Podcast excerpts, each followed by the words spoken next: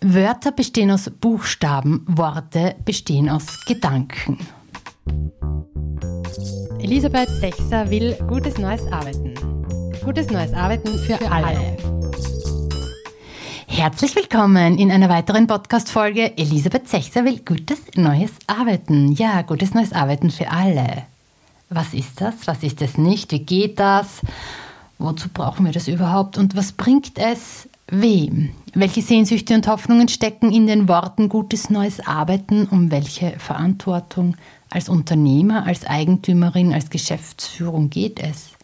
Wie gestalten Menschen ihr Organisationssystem so, dass es sich für alle lohnt? Mit all dem beschäftigen wir uns hier. Mein liebster Begleiter, mein treuer Freund dabei ist der Beta-Kodex und seine zwölf Prinzipien, die zwölf Grundrechte für gutes neues Arbeiten. Ein paar davon habt ihr ja schon kennengelernt. Ich bringe sie immer wieder auch in diesem Podcast mit. Heute habe ich vier Gäste mitgebracht, die ihre Erfahrungen, Anregungen, Expertisen einbringen und wir uns so gemeinsam um gutes neues Arbeiten kümmern werden. Vier Unternehmerinnen, die ihre Worte, ihre Gedanken in Bücher gepackt haben und mit uns teilen. Mögen Ihre Worte an und aufregend wirken, denn Lesen stärkt unseren Geist und ein wacher, starker Geist wird gebraucht. Vor allem in Zeiten wie diesen. Oder diesen. Oder diesen. Ein virtueller Buchabend, eingeladen von Red 42, hat mich so inspiriert, dass ich Kairos am Schopf packend mir aus dieser Jetztheit gleich vier Bücher in diesem Podcast mitgenommen habe. Denn gutes neues Arbeiten ist auch guter neuer Lesestoff. Es folgen Gespräche mit den vier Autorinnen zu ihren letzten Werken. Es geht rund um gutes neues Arbeiten, rund um gute neue Systeme, rund um echte Wertschöpfung und der Gesellschaft zugewandte Einladungen. Der rote Faden? Alle Bücher handeln von Unternehmen, von erfolgreichen Unternehmungen, von Organisationsentwicklung und Organisationsverantwortung, von Change, von Transformation. In allen findet man klare Worte zur Systemüberwindung, fundierte Recherche, Fachexpertisen, Erfahrungen und Angebote für Zukunftsgestaltung. Es geht um kranke Organisationen, schädliche Glaubenssätze, um radikale Transparenz und echte Teamarbeit, um unternehmerische Handlungsfähigkeit für alle, um Zellstrukturen und wertschöpfungsstarke High Performance. Es geht um Wertschöpfen statt Abschöpfen, um eine starke Wirtschaftspolitik und darum, welche Rolle der Staat zur Stärkung und Förderung der Innovationskraft schon immer hatte und dass er dafür gerne auch etwas zurückverlangen kann. Dass all das in Demokratie einzahlt und diese stärkt, soll nicht unerwähnt bleiben. I proudly present Stephanie Borgert, Kerstin Friedrich, Silke Hermann, Mariana Matsukatu. Vier Autorinnen, vier Bücher. Stephanie Borgert, die kranke Organisation. Diagnosen und Behandlungsansätze für Unternehmen in Zeiten der Transformation. Stefanie Borgert ist diplomierte Informatikerin und schöpft aus ihrer erfolgreichen Führungskarriere in der IT-Branche. Dort sammelte sie Erfahrungen in komplexen dynamischen Organisationen und Projekten, die heute in ihre Arbeit und Bücher einfließen. Seit 2007 nutzt sie ihren Erfahrungshintergrund in der freiberuflichen Arbeit als Rednerin, Autorin und Beraterin für Unternehmer, Führungskräfte und Projektteams. Ob Kontrollzwang, Machthysterie oder Führungsschizophrenie. Behandeln Sie die Ursachen, nicht die Symptome. Nach 16 Jahren als Organisationsentwicklerin und Coach weiß auch ich, wo so einige Wehwehchen in Unternehmen zu finden sind, wo der Schuh drückt, wo es wiederkehrende Auffälligkeiten gibt, schädigende Muster. Stephanie Borgert hat all diese Wehwehchen mal genauer unter die Lupe genommen. Hallo Stefanie, schön, dass du in diesem Podcast bist und ein bisschen was zu deinem Buch erzählst. Wann ist eine Organisation krank? Woran erkennt man dies? Wann muss man anfangen, sich Sorgen zu machen und vor allem wer?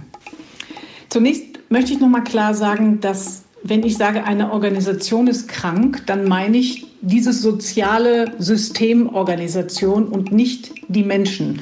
Die Menschen sind ähm, meistens ziemlich gesund und intelligent und erwachsen. Und trotzdem kann eine Organisation eben dysfunktionale Kommunikations- und auch Interaktionsmuster haben.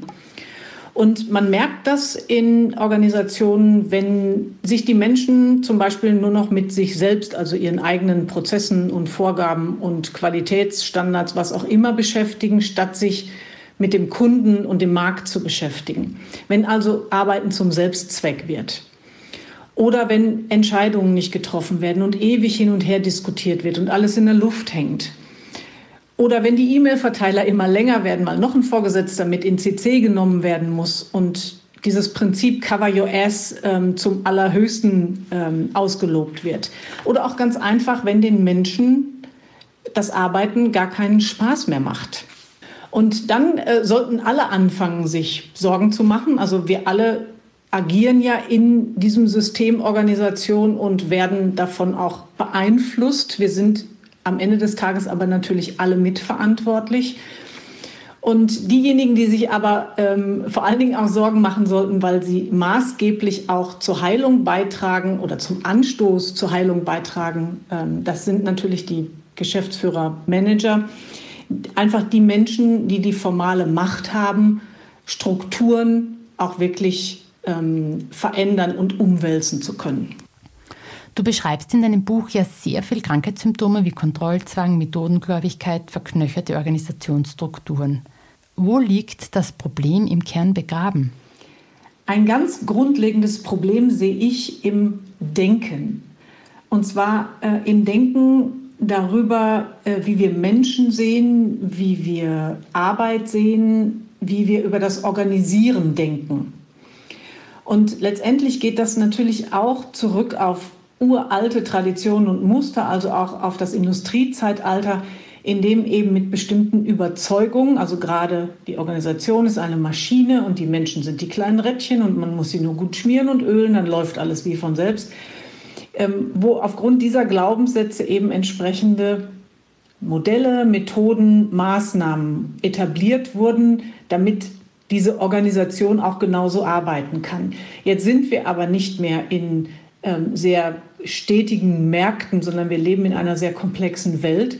Und so passen weder Modelle und Methoden noch die Denkmodelle.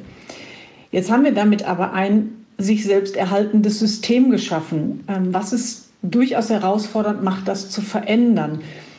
Und der aller, allererste Schritt dabei ist aber, das einfach zu reflektieren. Also wie arbeiten wir wirklich zusammen und was denken wir über das, wie wir hier eigentlich arbeiten? Woran liegt es, dass Organisationen im Krankenzustand bleiben und wie wird eine Organisation aus sich heraus wieder gesund?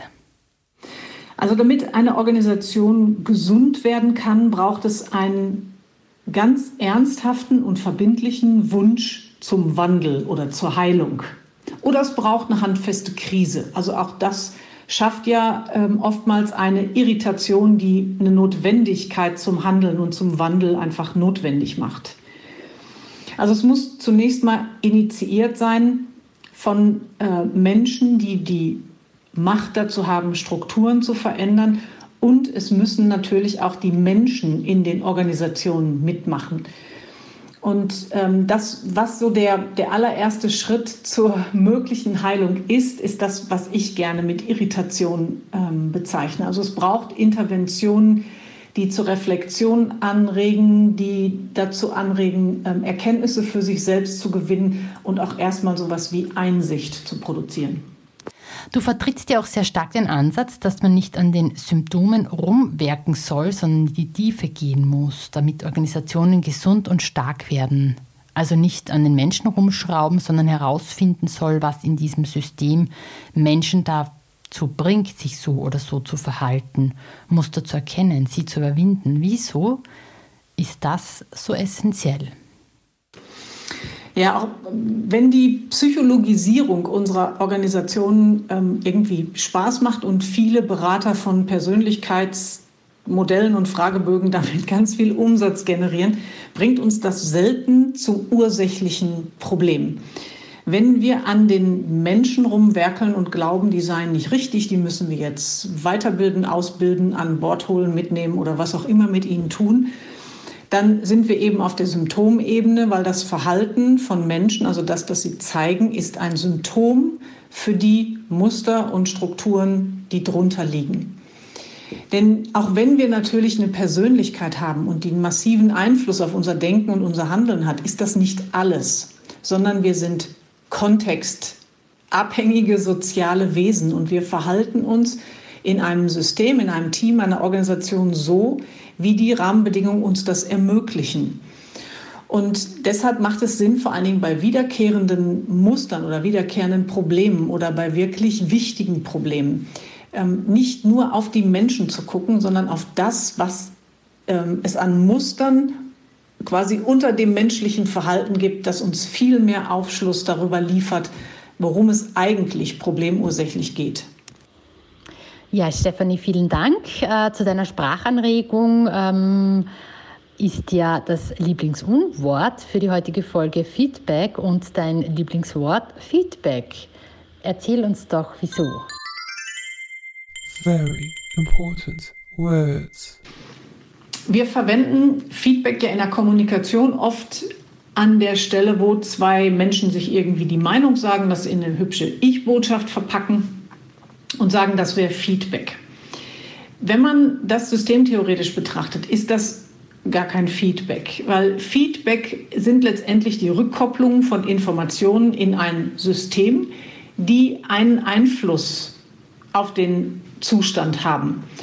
Und Feedback ist deshalb so wichtig, weil unser ganzer Alltag besteht aus Feedbackschleifen. Die haben entweder die Richtung aufschaukelnd, eskalierend oder balancierend.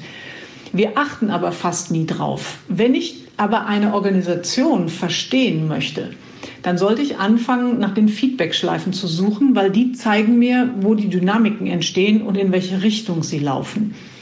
Und das ist eben was komplett anderes, als ich sag dir mal, was ich über deine Performance im letzten Team-Meeting ähm, ähm, so halte und wie das auf mich gewirkt hat. Und deshalb bin ich sehr dafür, Feedback aus diesen Meinungsgesprächen ähm, vielleicht das Wort zu ersetzen durch irgendein anderes, und in Organisationen auf Feedback-Schleifen, also auf Rückkopplungsmechanismen zu gucken, um die Dynamiken zu verstehen.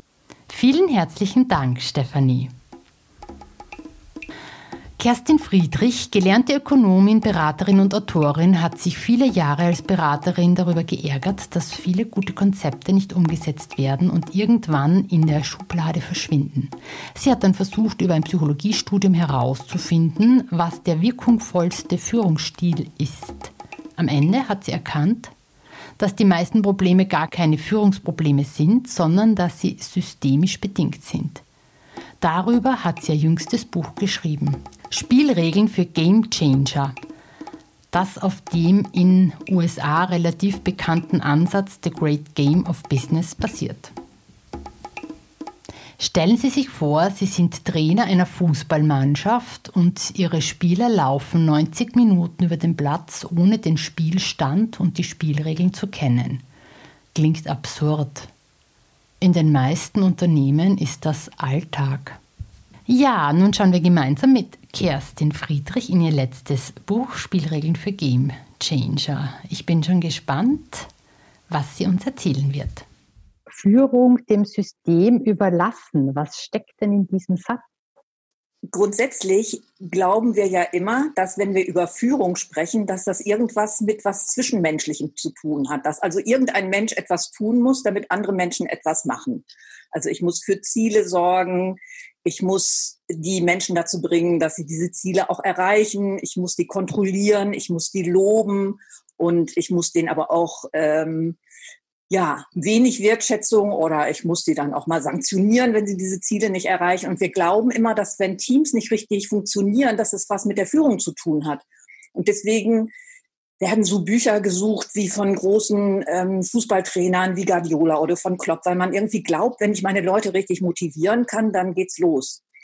Und gerade aber vom Fußball kann man interessanterweise lernen, dass das damit eigentlich gar nichts zu tun hat, wenn nicht eine ganz wichtige systemische Voraussetzung erfüllt ist, nämlich dass alle Menschen, die dort auf dem Spielfeld sind, also jetzt im Unternehmen arbeiten, dass die A, erstmal die Spielregeln kennen, also wissen, was müssen sie eigentlich tun, um das Spiel zu gewinnen. Das heißt, das Unternehmen erfolgreich zu führen oder erfolgreich mitzuarbeiten. Und dass sie erkennen, ob sie vorne liegen oder hinten liegen. Und wenn man alle Menschen mit diesen Informationen versorgt, also sie befähigt, erstmal zu kapieren, nicht nur, was bewirkt denn meine eigene Arbeit, sondern was bewirkt denn auch eigentlich unser Zusammenspiel für den Erfolg des gesamten Unternehmens. Und wenn sie dann den Spielstand kennen, dann brauche ich gar nichts mehr machen. Also wenn ich als Fußballmannschaft 4-0 hinten liege, brauche ich keinen Jürgen Klopp oder keinen äh, Pep Guardiola, der mir erzählt, dass ich mich jetzt anstrengen muss. Das mache ich von alleine. Du schreibst in diesem Buch auch von radikaler Transparenz. Wieso radikal? Also das Wort radikal kommt ja vom lateinischen radix, die Wurzel. Das heißt, wir brauchen die Transparenz an der Wurzel. Das bedeutet, dass alle Mitarbeiter, und zwar wirklich alle, auch die, die die Mülltonnen leeren oder den Kaffee kochen, wissen müssen, wie der Spielstand ist. Das heißt, die brauchen diese Transparenz, wie es dem Unternehmen geht und brauchen ein Gefühl dafür, wie ihre kleinen einzelnen Handlungen, die sie jeden Tag vollbringen, irgendwie auf dieses Gesamtergebnis einzahlen. In deinem Buch äh, dreht sich auch viel um Teamarbeit, Teamziele als Team leisten. Was ist ein Beispiel für ein Teamziel? Wenn sich ein, wirklich ein Team zusammentut, der Mensch ist ein Gemeinschaftstier und dass wir gemeinsam versuchen, etwas zu erreichen. Also ein Beispiel, gerade jetzt wieder Stichwort äh, Krisenmanagement kann natürlich ein Ziel sein, wir machen das Unternehmen profitabler. Und dann guckt man sich gemeinsam an, wenn das jetzt der größte Engpass ist, ähm, was können wir tun, auf welche Knöpfe können wir drücken, welche Variablen können wir beeinflussen, damit wir an der Situation was verändern. Und dann tun sich Menschen zusammen, die Interesse daran haben, dieses Ziel tatsächlich auch zu erreichen, egal ob es in ihrer Stellenbeschreibung steht oder nicht. Also diese Methode, die auf der US-Methode Great Game of Business übrigens basiert, ähm, die geht immer davon aus, dass wir gemeinsam Ziele viel, viel äh, freudvoller und viel effektiver, weil wir viel mehr Kreativität haben, erreichen, als wenn jeder alleine vor sich hin brutschert. Ähm, man kann damit anfangen, dass man äh, Mitarbeiter selber fragt, was haltet ihr denn hier für den größten Engpass? Was wolltet ihr schon immer mal gemeinsam ändern? Häufig sind das irgendwie so kulturelle Dinge, ne? also Meetingkultur oder was auch immer. Es kann aber auch sein, wenn das Unternehmen wirklich in einer Schieflage ist, dass man eben transparent sagen muss, pass mal auf, es geht uns nicht gut, ähm, wir müssen an unserer Profitabilität arbeiten. Und lasst uns das gemeinsam tun.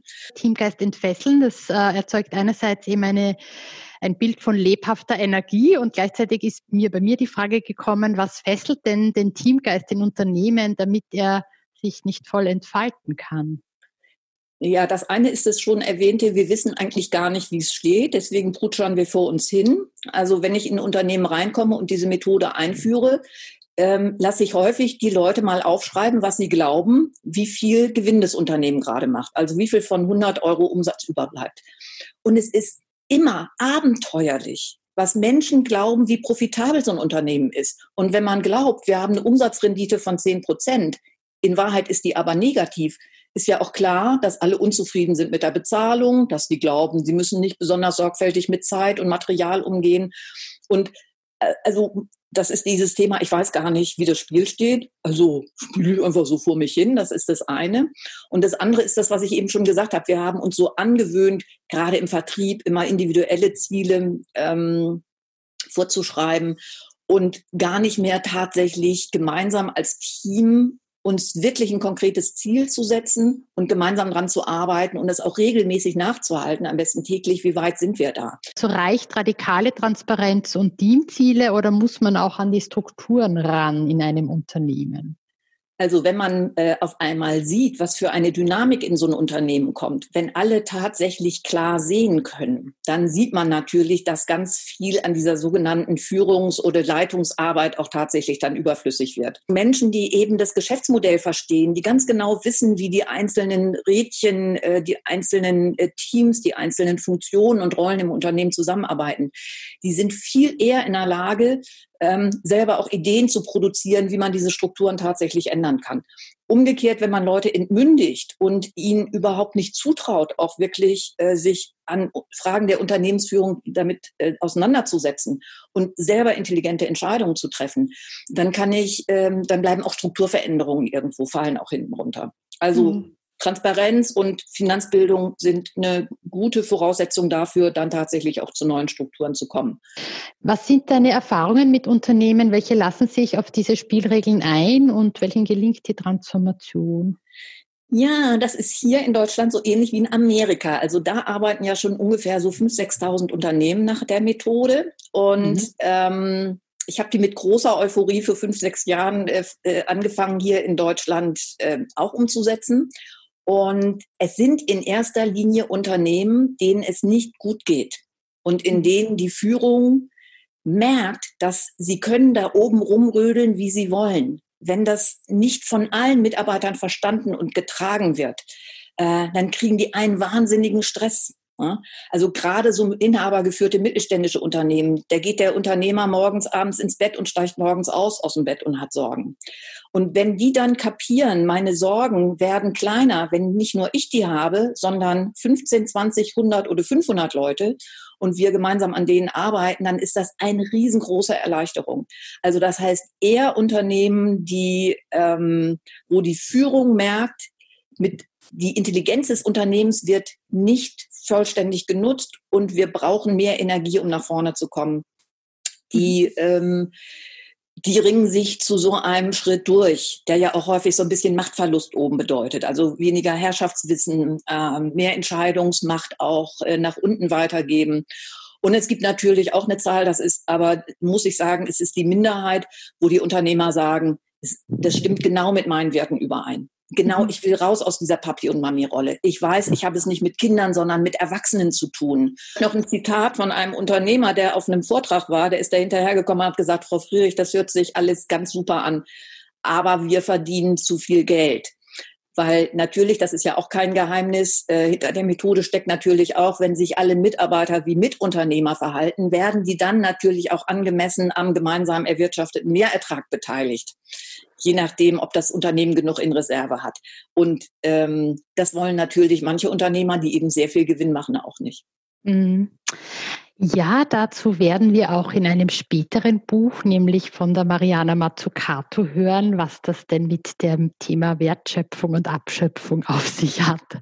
Und hier noch ein charmanter Sprachanregungsverweis von Kerstin Friedrich. Ich finde, Silke Herrmann, kommt ja auch hier in diesem Podcast vor, die hat schon so viel zum Thema ähm, andere Sprache gemacht, da muss ich nichts noch beitragen. Man muss einfach nur in ihre Bücher gucken. Vielen Dank, Kerstin Friedrich, für deinen Besuch und Beitrag in meinem Podcast. Silke Herrmann ist Unternehmerin, Geschäftsfrau und Autorin.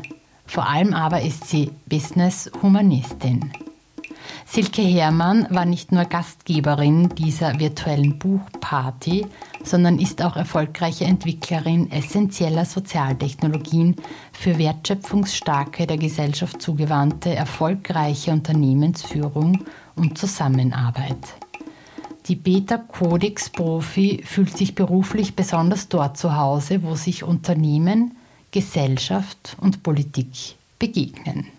Herzlich willkommen, auch Silke Herrmann. Ich freue mich sehr, dass wir das neueste Werk Zellstrukturdesign kurz gemeinsam unter die Lupe nehmen. Zellstrukturdesign, eine neue Sozialtechnologie, die unternehmerischer Wertschöpfung Flügel verleiht. So wird die marktwirtschaftliche, dezentralisierte Höchstleistungsorganisation Realität. Wieso ist Zellstruktur als Organisationsdesign so essentiell, um in komplexen Märkten robust, erfolgreich und wertschöpfungsstark zu sein? Ja, Zellstruktur liefert etwas, was wir ein wenig aus dem Auge verloren haben, nämlich den Fokus wieder auf die Wertschöpfung zurück äh, zu lenken in der Organisation. Das heißt, Zellstrukturdesign bildet Leistungseinheiten in einer Organisation so ab, dass die Wertschöpfung des Unternehmens für Menschen und auch für Teams und damit für die gesamte Organisation wieder erlebbar, nachvollziehbar und auch viel besser messbar wird. Ähm, das ist etwas, was wir in dieser sehr starken Zerteilung ähm, in Funktionsbereiche in den letzten 10, 20 Jahren eigentlich verlernt haben. Das ist auch das, was viele Mitarbeitende ähm, ja, bedauern, dass sie eigentlich gar nicht mehr wissen, welchen Beitrag sie zu einer Wertschöpfung denn erbringen, das weder verstehen, das auch nicht sehen können. Und das, was wir versuchen, ist eine eine Struktur anzubieten, die eigentlich ja die dominante in Unternehmen sein sollte, nämlich die Frage, wie erbringen wir eigentlich Leistung für Kunden und in den Markt. Und das, äh, die Möglichkeit, das wieder zurückzuführen, das schaffen wir mit Zellstrukturdesign. Ja, da möchte ich gleich noch die, die, die Frage zur Wertschöpfung äh, dranhängen. Es reden ja alle permanent von Wertschöpfung und doch habe ich oftmals das Gefühl, dass die Definition äh, oder Definitionen sehr bis gefährlich auseinanderdriften. Was bedeutet Wertschöpfung in der heutigen Zeit? Na, Wertschöpfung ist ja ein ganz alter Begriff und der kommt ja sowohl in der Betriebswirtschaftslehre als auch in der Volkswirtschaftslehre vor. Und eigentlich bedeutet er zunächst mal heute nichts anderes als das, was er immer bedeutet hat, nämlich ganz, ganz allgemein ausgedrückt die Differenz zwischen einer Gesamtleistung und einer Vorleistung. Das ist das, was der Wert einer Organisation ausmacht. Das ist letztlich auch das, was das BIP volkswirtschaftlich, also als ähm, Bruttoinlandsprodukt abbilden soll. Was wir aber verlernt haben, ist uns genauer anzugucken, was denn da eigentlich drin ist. Und ich finde, dass wir ähm, nicht mehr geübt sind, auf die Definition zu gucken, dass wir auch nicht mehr geübt sind, das zu hinterfragen, was da drin ist und eigentlich gar kein Gefühl mehr dafür haben. Also mein Eindruck ist inzwischen, dass wir fast so etwas wie eine Unsitte haben, die verwechselt Wertschöpfung mit Making Money. Das hat aber rein gar nichts miteinander zu tun. Also der Preis ist ungleich Wertschöpfung das sollte irgendwo zusammenpassen, sonst überlebt eine Organisation auf Dauer nicht, aber es ist eben nicht dasselbe. Und eben diese Reduktion auf ähm, Gewinn machen, auf nur Geld machen, ist eben auch eine komplette Entleerung und Verdummung dessen, was in der Wertschöpfung eigentlich alles Schönes drinsteckt. Und ich glaube, das ist so ein Stückchen die Krux. Und wir müssen wieder zurück auf die Definition gucken, weil wir auch sonst den Unterschied zu dem, was ist denn nicht Wertschöpfung, was sind denn Mitnahmeeffekte gar nicht leisten können. Mhm. Ja. Ja, an dem Wort dran zu bleiben und es zu schärfen, ist wahrlich ähm, angesagt, eh schon länger. Vielen Dank. In deinem Buch ähm, wird die Sozialtechnologie Zellstrukturdesign äh, so beschrieben und aufbereitet, dass man gleich loslegen kann. Welche Unternehmen sollten dieses Buch lesen und dann auch damit arbeiten? Naja, das ursprüngliche Ziel mit dem Buch war ja ähm, die Gestaltung von einer Organisation, die ihre eigene Wertschöpfung kennt und die in den Vordergrund stellt, auch ein Stück zu entramatisieren. Also die, letztlich ein Angebot zu machen, wo man gut sehen kann, dass das etwas ist, was jede Organisation, egal in welcher Branche, leisten kann, dass es eine, äh, ein Vorgehen gibt, an dem man sich entlanghangeln kann und dass man eben auch sagen muss, das ist keine Raketenwissenschaft, das hat auch sehr viel mit Diskurs, das hat auch viel mit Fleiß zu tun und ähm, sich damit zu beschäftigen. Das war das Ziel letztlich dieses Buchs. Und ich denke, es ist für alle Unternehmen geeignet, die das Gefühl haben, eigentlich stimmt bei uns was nicht. Wir sind, wir sind zu langsam, wir sind zu wenig nah am Kunden dran. Vielleicht ist auch die Freude an der Arbeit ein Stück verloren gegangen und die wissen, dass sie an ihrer Organisation arbeiten müssen. Und für alle die ist das Buch gedacht und hoffentlich auch hilfreich. Ja, ich kann es auf jeden Fall sehr empfehlen. Ähm, zur Rolle der Eigentümerin, des Unternehmers äh, in der heutigen Zeit. Äh, welche Rolle spielen Sie auch bei Zellstrukturdesign und äh, was ist deren Rolle heute? Ähm, Unternehmer und Eigentümer müssen vor, einer, vor allen Dingen in der Lage sein, den Rahmen aufzuspannen, in dem letztlich alle Menschen in der Organisation überhaupt ähm, in der Lage sind, ihren persönlichen Beitrag zu einer Wertschöpfung zu leisten. Das heißt, es geht darum, ihr System zu gestalten, ihr Geschäftsmodell zu gestalten, ihre Organisation auf ihr Geschäftsmodell abzustimmen und ansonsten den Rahmen zu geben, in dem Menschen eben sehr gut wirken können. Das hört sich leicht an, ist aber sicherlich eine durchaus anspruchsvolle Rolle, die viele eben weder in ihrer Ausbildung gelernt haben und oft eben auch nicht üben konnten. Es geht ja auch darum, einen positiven Wirkungskreis aller Anspruchsgruppen zu gestalten. Was bedeutet das? Ja, in diesem positiven Wirkungskreis, der auch im Buch beschrieben wird oder skizziert ist, ähm, wird nochmal der Zusammenhang aufgezeigt, dass Wertschöpfung ja mehr ist, als eine Leistung in den Markt abzugeben. Also das ist das eine, die gesellschaftliche Einordnung des Unternehmens, was ja mehr ist als ähm, lediglich Leistungen abzugeben und seine Steuern zu bezahlen, sondern letztlich mit dem, was es macht, auch einen Beitrag zur Gesellschaft in welcher Form auch immer zu leisten. Und auf, auf rein auf Unternehmensebene betrachtet, gehört eben dazu, dass wenn ich keine Mitarbeiter habe, keine Mitarbeitenden, denen die gut wirken können, dann bekomme ich eben auch keine ähm, zufriedenen Kunden, die ein Interesse haben, mit mir als Organisation langfristig zu arbeiten. Und dann kriege ich auch keinen Beitrag für eine Gesellschaft als Ganzes. Und dann letztlich kann der Eigentümer sich auch nicht sicher sein, dass seine Organisation auf Dauer Bestand hat.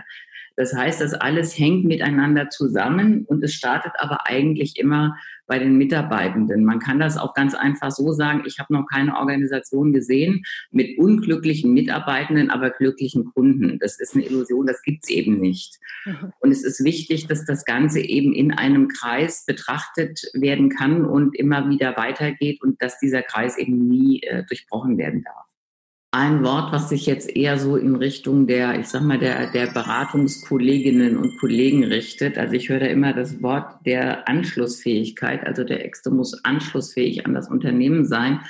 Und eigentlich meint es aber so ein Stück weit, ich mache das, was der Kunde will und ich hinterfrage es auch nicht, weil ich ansonsten ja möglicherweise nicht zu einer Zusammenarbeit komme. Und ich halte das für zu kurz gesprungen und ich finde, dass man damit auch ein Stück weit den Beitrag, den man eben als Externer für eine Organisation leisten kann, auch verkürzt. Very important. Words. Das nehmen wir auf, das Wort. Über das Wort Anschlussfähigkeit nachzudenken.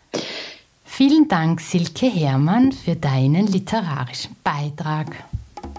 Ja, und nun zum vierten Buch dieser Podcast-Folge von Mariana Mazzucato. Mariana Mazzucato ist Professorin für Innovationsökonomie und Public Value sowie Direktorin des Instituts für Innovation and Public Purpose am University College London. Sie berät Politiker in aller Welt zu Fragen eines smarten und nachhaltigen Wachstums. Unter anderem ist sie zurzeit Sonderberaterin des EU-Kommissars für Forschung, Wissenschaft und Innovation und des Generalsekretärs der OSZE. Wie kommt der Wert in die Welt? Von Schöpfern und Abschöpfern. Wir leben in einem parasitären System. Darin gibt es jede Menge Akteure, die als wertschöpfend angesehen werden, doch eigentlich Werte nur verschieben oder gar zerstören. Wir verwechseln die Schöpfer mit den Abschöpfern und haben den Blick dafür verloren, was wirklich Wohlstand schafft. Das muss sich ändern. Es geht um einen neuen Kapitalismus, von dem alle etwas haben. Der Inhalt Ihres Buches ist gleichzeitig meine aktuelle Wortspende, das Lieblingswort Wertschöpfung und das Lieblingsunwort Abschöpfung. Das Buch passt so wunderbar zum Beta-Kodex und zu all dem, was in ihm steckt. Die vorhandenen Narrative zu Erfolgreichsein, zur Wertschöpfung gehören geschärft, falsche Bilder entlarvt und wir müssen stärkende Narrative in die Welt bringen, so dass das schöne Wort Wertschöpfung eine Ökonomie der Hoffnung ist und sich vom Wort Abschöpfen klar trennt. Denn Abschöpfen hat sich eingenistet in das Verständnis von Erfolgreichsein, als bestimme der Preis den Wert, als wäre Wertschöpfung mit Geldmachen gleichzusetzen. Abschöpfen ist weder ähnlich noch dasselbe wie Wertschöpfen. Im Gegenteil, es zerstört alle Werte, um die es geht. Und diese klare, starke Unterscheidung muss uns gelingen. Wir brauchen diese Ökonomie der Hoffnung und die ganze Kraft, die im gemeinsam erbrachten Wertschöpfen liegt, diesem kollektiven Prozess, dessen Erfolge auch allen zugutekommen. So, jetzt gibt es kurz einen englischen Teil mit der Originalstimme von Mariana Mazzucato. Sie war Gast bei Cheerful Book Club, einem anderen sehr tollen Podcast about biggest ideas in non-fiction books. The Book Club for Optimists. Wenn ihr das ganze Interview anhören wollt, findet ihr den Link dazu in den Show Notes. Cheerful Book Club talked to Mariana Mazzucato about her latest book and her work about making and taking in the global economy from wealth creators to risk takers. So let's take a look, let's listen to Mariana Mazzucato and her message. It's really about if you have, for example, a financial sector that is organized in such a way that it's just basically financing itself, which I would argue is what we have. So something like 90% of financial resources in the UK go back into the financial sector. Only 10% find their way into the real economy, meaning into industry. That's a problem and that ends up leading to extraction, right? This is just finance fueling finance, including, by the way, industry itself when it becomes financialized, just kind of buying back its shares to boost stock prices, stock options and executive pay. That's an extractive type of activity. If instead you could, you know, have different types of financial entities which are providing patient long-term finance to those organizations that are willing to do interesting, cool things like produce, you know, uh, uh, both goods and services that are useful, for example, for, you know, a sustainable city, that's value creation, the production of new goods and services that are also, you know, uh, needed, if you want, by society. The real point of the book is that when we don't know what value is, then we get easily conned to think that just because an entity is earning money, it's valuable. Because that's in fact how we treat GDP. We only put in those items that actually have a price fundamentally, it's a book about that value is actually collectively created by all sorts of different organizations in the private sphere and the public sphere, increasingly, by the way, in the sphere of civil society. So also philanthropies are making lots of investments in new areas in both energy and health. So the idea is if, if value is actually collectively created, do we have a framework through which to both model it, if you're an economist, to talk about it, uh, to to think about it also in terms of how to come together as a society to again co-create value. And, and if we don't have that, it becomes much easier for certain entities, especially but not only in the business sector, to capture a huge uh, portion of the rewards that is in excess of what they're actually putting in. So it's not to say they're doing nothing. It's not to say that certain parts of finance are completely useless. It's the degree to which they're able to extract and to be rewarded from that process is much larger than what they're actually doing. The big revolution is twofold. A, it goes from objective conditions of production technology to subjective preferences. And two, the logic moves from a theory of value that determines a theory of price to a theory of price coming from these supply and demand curves and individual preferences, which reveals value. Okay. So forget whether this is right or wrong or whether we mm. like it or not. The point is massive revolution. And most people today don't realize this change happened. And lots of the problems we have with GDP, which feminists have talked about for a long time, that environmentalists have talked about for a long time, is due to this. The real question is what is the kind of capitalism that we want? So if we're going to talk about inclusive, sustainable, innovation driven capitalism, then we better have the value metrics that tell us are we getting closer to that or not. Economic growth and innovation have not just a rate, but a direction right? So what is the direction that we want to, you know, push the economy into? It always is going to have a direction. The question is, what are the conversations that are being had about that direction? And this is where my recent work also through the institute I've set up at UCL where I'm a University professor. College London, yeah. Yeah, University College London. The institute is called Institute for Innovation and Public Purpose. This notion of public purpose, kind of bringing it back and using it to really redirect the huge funds that are out there, whether it's the pension funds, but also government funds through procurement policy, through subsidies and loans and equity currently are just kind of being dispersed, even just, you know, through these mythological notions of let's help the little companies, the SMEs, or a particular sector. What would it look like to have a mission oriented approach to the economy? That's how I finished the book. So going to the moon required many different sectors, including clothing, nutrition, textiles, and of course aeronautics, and many different projects to get there, which many failed. So the willingness to experiment is important.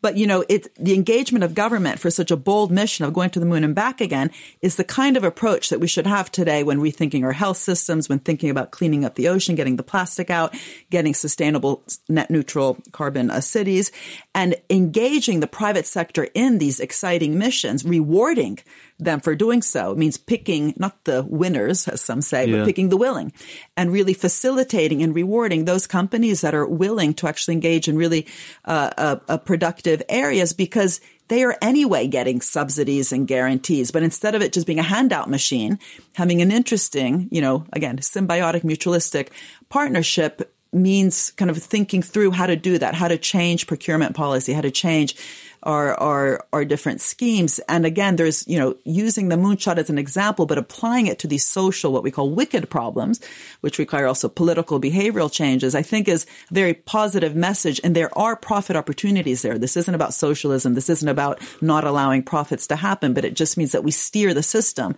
in a way that's really solving particular problems. Herzlichen Dank an dieses literarische Quartett. Jetzt mache ich einen schnellen Abgang. Alle Buchlinks, das Video zum Red 42 Buchabend, Artikel und weiterführende Links, die hier dazu passen, findet ihr in den Show Notes. Alles rund um meine Arbeit, um Elisabeth Sechsel Gutes Neues Arbeiten, alle Podcast-Folgen, Blogs und was mir sonst noch so einfällt, findet ihr auf meiner Website www.sichtart.at. Termine, wo man mich finden kann, ebenso. Wer lernen will, ist bei mir richtig. Wer gestalten will, auch. Mein Name ist Elisabeth Sechser. Ich habe eine Leidenschaft für die Zeit und ihre Fragen und eine nie enden wollende Lust, mich ihnen zu stellen.